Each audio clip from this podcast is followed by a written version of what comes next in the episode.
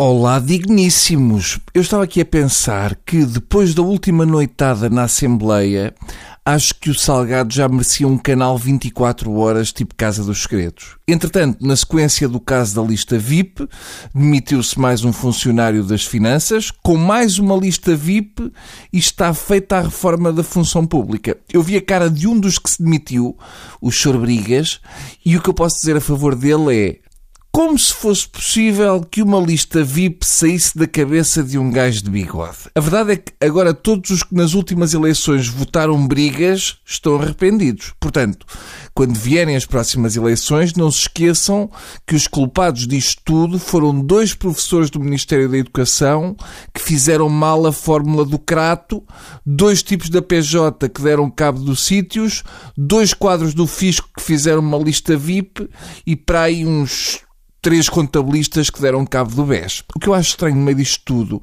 é o pai do Passos, que é tão rigoroso e honesto, ainda não ter dito nada. É melhor irem lá à casa ver. Bem, vamos ao tema de hoje. Uh, sim, eu vi a estreia do Shark Tank sábado à noite. Sim, a minha vida é triste. Vamos lá ver. Um Shark Tank em Portugal parece-me uma ideia absurda. Nos Estados Unidos, o Shark Tank é composto por pessoas que construíram a fortuna do nada. Nós cá não temos isso. Quer dizer, temos, mas são velhos que demoraram uma vida e já estão quase falidos.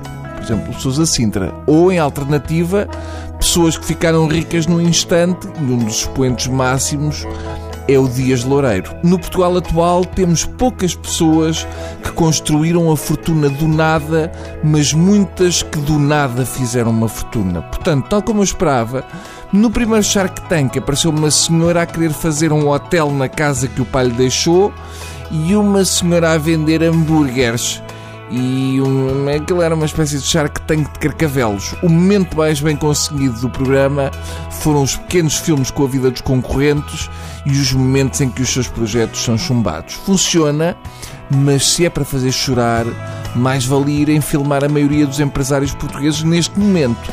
No final, um dos empresários investiu 50 mil euros em 50% de umas fregonetas com hambúrgueres, desde que vendessem um produto que ele mais tarde lhes diria qual é. Mas que pela rapidez com que ele fez o negócio, eu suspeitaria que é cocaína. Portanto, como sempre, o estrangeiro tem mais olho do que os tugas. Mas é triste pensar que aquela senhora de perna grossa que foi lá vender a ideia do hotel podia ser mais feliz se o pai, em vez de um palacete, lhe tivesse deixado uma furgoneta. Para a semana no Shark Tank não percam um conceito novo nunca visto, que mete uma coisa nova chamada castanhas e uma cena a que chamaram fogareiro e um cigano com uma ideia com mantas. Mas atenção, porque se for lá alguém vender ganza, avisem porque eu compro. Até amanhã, coisinhos.